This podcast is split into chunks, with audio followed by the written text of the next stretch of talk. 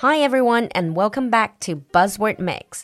酒馆口语课第二十一期正在火热招生中，在这个希望满满的兔年，加入酒馆口语课程，咱们一起奋发图强。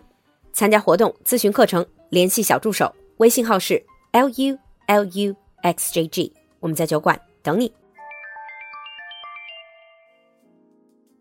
Before we get into today's episode, a little reminder.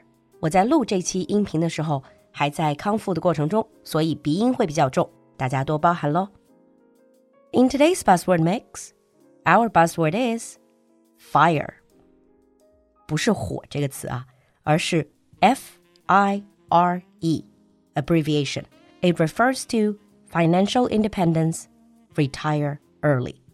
财富自由，早早退休。Sounds exciting, doesn't it? Who wouldn't want financial independence at an early age so that we can just retire.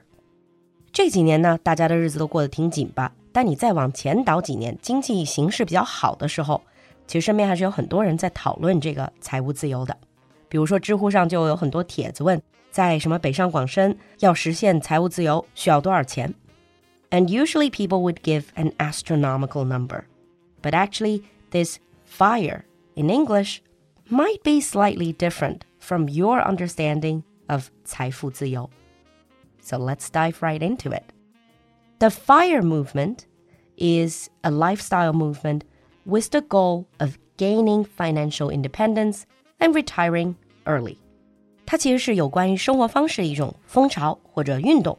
The model became particularly popular among millennials in the 2010s, gaining traction through online communities via information shared in blogs, podcasts, and online discussion forums.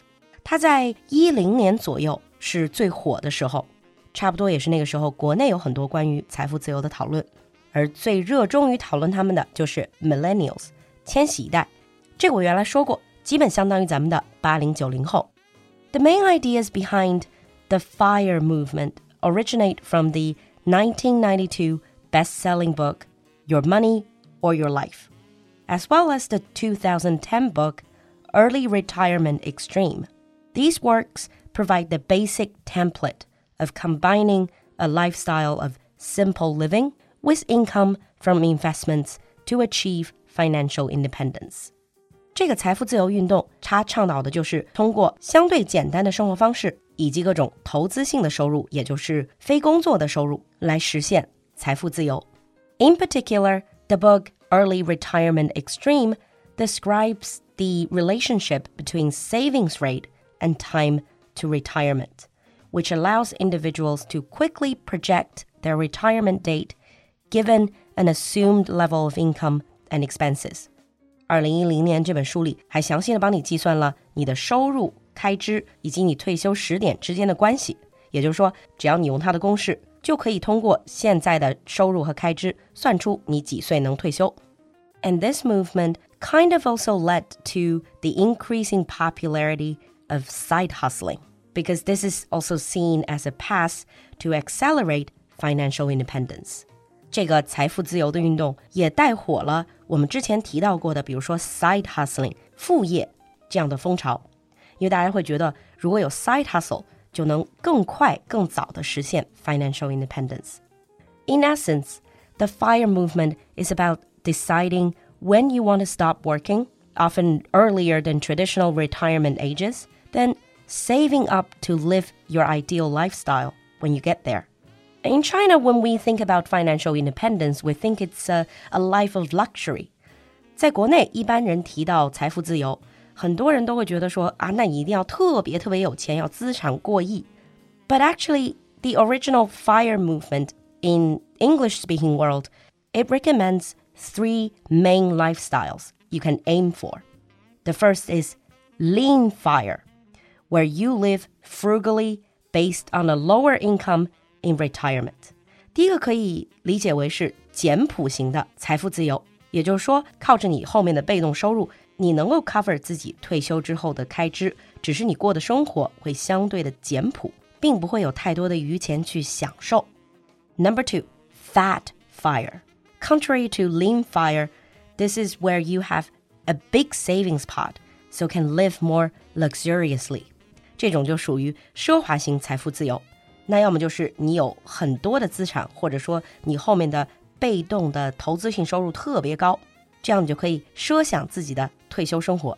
And the last one is called barista fire, where you still work part time or get support from an unretired partner。这种职业叫做咖啡师财务自由。也就是说，虽然你退休了，但是你也会根据自己的喜好去偶尔做一些兼职的工作，或者说你的伴侣没有退休，在这种情况下实现的提前退休、财务自由。Now, no matter which type you're going for, those seeking to attain FIRE intentionally maximize their savings rate by finding ways to increase income and or decrease expenses, along with aggressive investments that again increases their wealth and or income. The objective is to accumulate assets until the resulting passive income provides enough money for living expenses throughout one's retirement years. Many proponents of the FIRE movement suggest the 4% rule as a rough withdrawal guideline, thus setting a goal of at least 25 times one's estimated annual living expenses.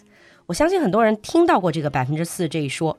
最初推行 FIRE 的这些人，他们信奉一个百分之四原则，也就是说，你现在计算一下你每年正常生活所需要的开销， 把这个开销乘二十五倍。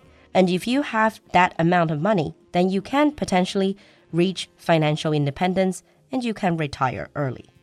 Upon reaching financial independence, paid work becomes optional allowing for retirement from traditional work decades earlier than the standard retirement age. Of course, there's a lot of criticism against the FIRE movement.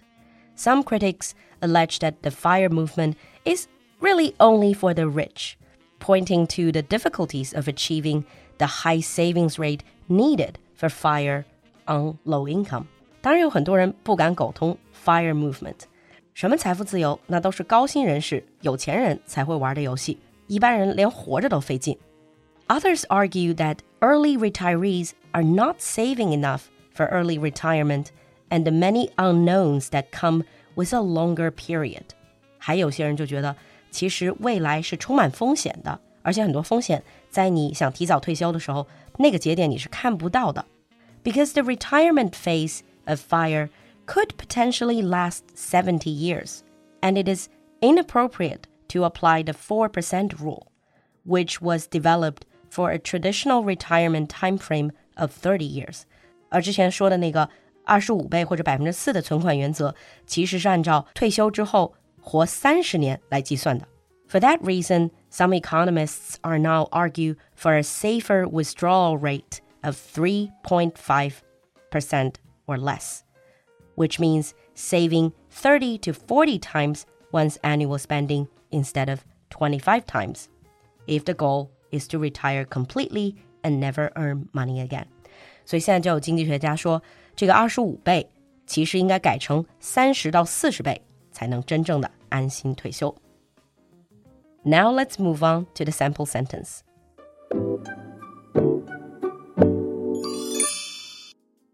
The FIRE movement prioritizes saving or investing more than 50% of your income so you can retire early. The FIRE movement prioritizes saving or investing more than 50% of your income so you can retire early.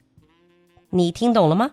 关注公众号“露露的英文小酒馆”来获取更多拓展内容。So how much money do you think you would need to retire early? 期待你的分享，我们下期见。